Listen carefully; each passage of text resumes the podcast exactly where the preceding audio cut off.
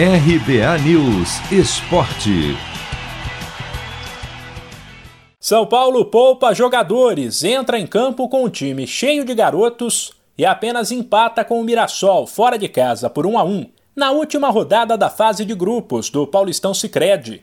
Com isso, o tricolor, que já tinha garantido a melhor campanha desta fase, perdeu a chance de confirmar também o direito de decidir no Morumbi, no mata-mata, até uma eventual final.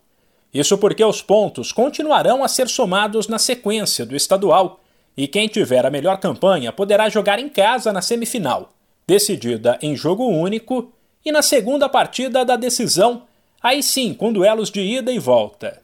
De qualquer forma, conforme avance de fase no mata-mata, se é que isso vai acontecer, o São Paulo em algum momento deve confirmar essa vantagem.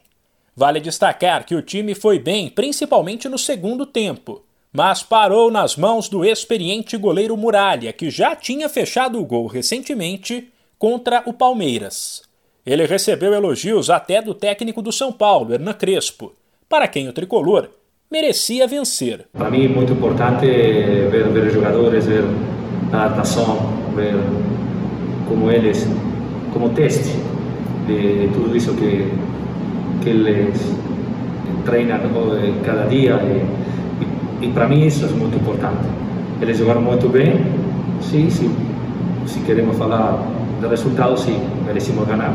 Mas eh, encontramos um, um grande goleiro, um grande goleiro hoje. Crespo, que na semana passada já tinha demonstrado preocupação com o desgaste físico dos atletas, garantiu que confia nos jogadores que atuaram neste domingo e avisou que, com um calendário apertado, eles terão novas oportunidades. Eu confio plenamente neste grupo que começará hoje e, e, e penso que há um, um percentual alto jogará eh, ainda com, com rentistas e, e, e, assim acontecerá todo o ano, toda a temporada, porque devemos utilizar a todos, porque o calendário diz que temos muitos jogos e precisamos de todos.